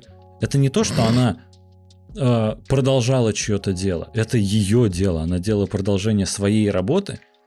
Я в этом не чувствую особую любовь к оригиналу. Это то, что меня как раз пугает. И это удивительно. Ты знаешь, э, у меня гамма эмоций от обоих фильмов, и не знаю до сих пор, как к этому относиться в том плане, возможно, кому-то понравится «Матрица», Всегда держите в голове то, что наше мнение, оно исключительно на самом деле субъективное. Мы стараемся привнести нотку объективизма и конструктивно обсуждать фильмы, но от эмоций отказаться невозможно. Мы все-таки тоже люди. Поэтому, возможно, вам тот или иной фильм понравится или нет. И это неплохо и не хорошо. Каждый человек уникален, и у каждого свое восприятие. А знаете, что понравится нам? Если вы подпишетесь на Apple подкасты, Google подкасты, на любой аудиоплатформе, которая вам нравится. Яндекс Музыка. Spotify, ВКонтакте, подкасты, Кастбоксы. Мы есть везде. Обязательно подпишитесь на YouTube, Patreon, на платные подписки в Apple подкастах, кстати, тоже было бы неплохо. Да, вы не представляете, это не просто мы такие, жадные, алчные и хотим с вас какую-то копеечку загрести. Это нам помогает понять, что вам не безразлично то, что мы делаем, потому что на самом деле мы стараемся и, как вы видите, вкладываем очень много усилий. К каждому выпуску мы готовимся, мы ходим на пресс-показы, и иногда это в угоду уходит э, своим каким-то не то чтобы убеждением, но делам обычно. Иногда приходится отпрашиваться с работ, иногда это в угоду каким-то своим личным делам. И не всегда даже фильмы интересны, на которые идем, но их нужно разбирать, потому что все фильмы заслуживают просмотра. И, опять же, «Матрицу» посмотрите сами, чтобы убедиться, возможно, мы где-то не правы. Возможно, вам и Человек-паук не понравится. Главное – иметь собственное мнение. И, конечно же, на Патреоне у нас выходит за сутки раньше выпуск. Неудачные дубли. Неудачные дубли, да. И некоторые расширенные версии и разгоны, которые мы делаем до эфира. Помимо этого, ребят, мы сейчас активно ведем трансляции на приложении Watchers. Мы там смотрим Паучка мультсериал 1994 года. На следующей неделе будем смотреть его. Обязательно разместим э, ссылки в наших э, соцсетях, везде анонсы. И в ВКонтакте, Телеграм, Инстаграм везде будет. Это бесплатно. Посмотреть можно вместе с нами, легально посмотреть Паучка в хорошем качестве и вместе с нами пообсуждать его. Приходите, будем очень рады. Да, также смотрите наши стримы, пообщаемся вживую, мы реагируем на сообщения, как бы отлично проведем время. Всех любим, целуем, пока. Всем пока.